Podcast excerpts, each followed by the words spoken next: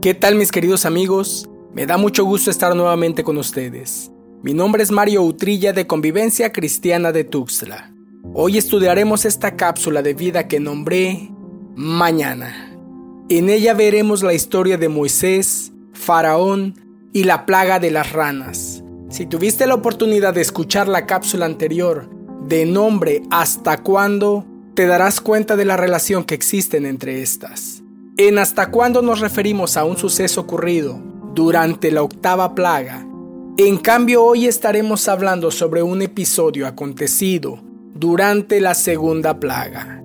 Esto fue planeado a propósito para ligar la respuesta que dio Faraón, respuesta que nosotros debemos tratar de evitar. Esta es mañana. Ojo, no nos estamos enfocando en las plagas, más bien, nuestro enfoque está puesto sobre pequeñas actitudes durante este episodio. Acompáñame pues en tu Biblia al libro de Éxodo capítulo 8, versículo 8 al 11. Entonces Faraón llamó a Moisés y Aarón y les dijo, rueguen al Señor para que quite las ranas de mí y de mi pueblo, y yo dejaré ir al pueblo para que ofrezca sacrificios al Señor. Moisés dijo a Faraón, Dígnate decirme cuándo he de rogar por ti, por tus siervos y por tu pueblo, para que las ranas sean quitadas de ti y de tus casas y queden solamente en el río. Mañana, respondió Faraón. Entonces Moisés dijo, sea conforme a tu palabra para que sepas que no hay nadie como el Señor nuestro Dios. Las ranas se alejarán de ti, de tu casa, de tus siervos y de tu pueblo solo quedarán en el Nilo. Podemos percibir la desesperación de Faraón. Es palpable y evidente que la plaga de las ranas lo había superado. Pero en los primeros versículos de este capítulo, Moisés habló con él sobre esta plaga. Le advirtió sobre lo incómodo que sería para ellos cohabitar con esta especie.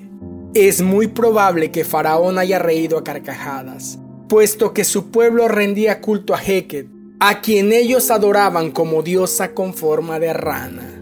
Moisés le dijo, enviaré una plaga de ranas por todo tu territorio. El río Nilo se colmará de ranas, se meterán en tu palacio, en tu dormitorio y saltarán sobre tu cama. Incluso saltarán en tus hornos donde cocinas y en los recipientes donde amasan tu pan. Si eso fuera poco, las ranas saltarán sobre ti, sobre tu gente y sobre todos tus funcionarios. Lo que Moisés dijo a Faraón se concretó con cabalidad, porque la palabra de Dios se cumple porque se cumple, para bendición y para maldición, para bien y para mal. Si Dios lo dijo así será. Habían ranas hasta en la sopa. Faraón desesperado mandó a llamar a Moisés porque entendía que él podía cambiar los designios de Dios. Leamos el versículo 8. Rueguen al Señor que quite las ranas de mí y de mi gente. Yo dejaré salir al pueblo para que ofrezca sacrificios al Señor. Me parece correcto, respondió Moisés. Tú fija la hora. Dime cuándo quieres que ore para que las ranas sean quitadas. Pese a toda lógica, Faraón respondió, mañana. No estamos hablando que Moisés dijo, mira Faraón, tu solicitud tiene que ser enviada y requiere de una semana para que pase el trámite y más o menos en un mes tendremos una respuesta. No era así.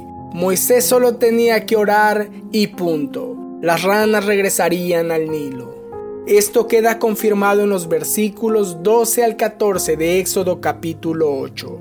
Entonces Moisés y Aarón salieron de la presencia de Faraón. Y Moisés clamó al Señor acerca de las ranas que él había puesto sobre Faraón. Y el Señor hizo conforme a la palabra de Moisés. Y murieron las ranas en las casas, en los patios y en los campos. Las juntaron en montones y la tierra se corrompió. Podemos leer que Dios hizo conforme a la palabra de Moisés, la cual era la petición de Faraón. Mañana. ¿Quién desea pasar un día más con las ranas? Era una plaga espantosa incómoda. La gente no podía realizar sus necesidades básicas, comer, dormir, trabajar, sin que hubieran ranas sobre ellos. Esta pregunta es para ti y para mí. En este punto voy a ligar ambas cápsulas. ¿Hasta cuándo? Y mañana. ¿Hasta cuándo quieres que se vayan las ranas de tu vida? ¿Hasta cuándo quieres que se vaya la maldición de tu vida? ¿Hasta cuándo quieres que se vaya el pecado de tu vida?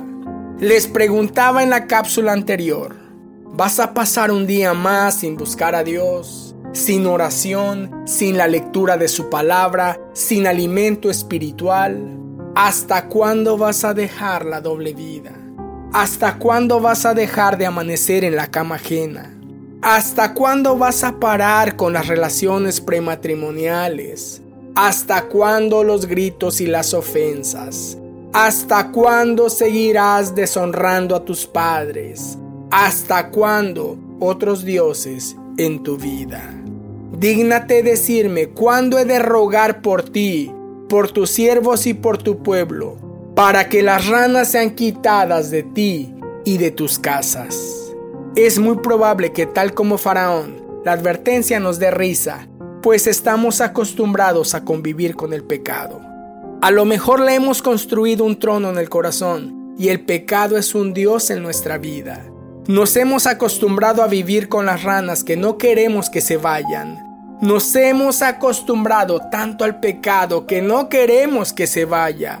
Dios quiere quitar toda maldición hoy las consecuencias de dejar pasar un día más pueden ser funestas. El versículo 14 nos dice, juntaron las ranas en montones y la tierra se corrompió.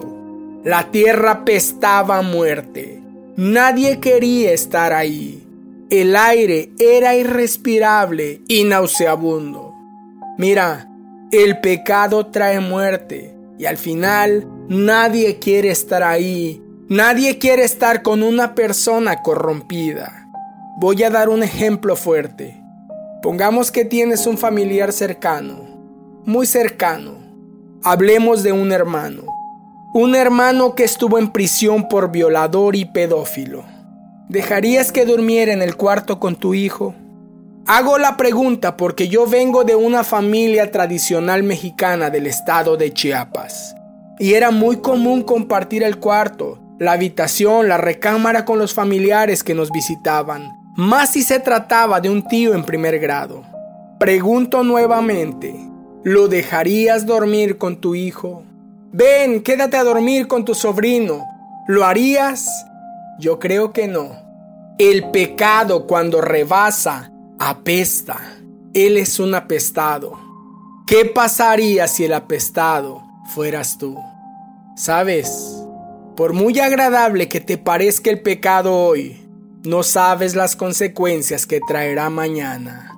Mira, Dios quiere bendecirnos hoy, quiere quitar toda maldición hoy.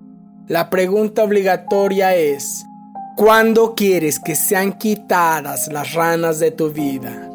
La respuesta esperada es hoy, no mañana. Anhelo que esta cápsula de vida te sea de gran bendición.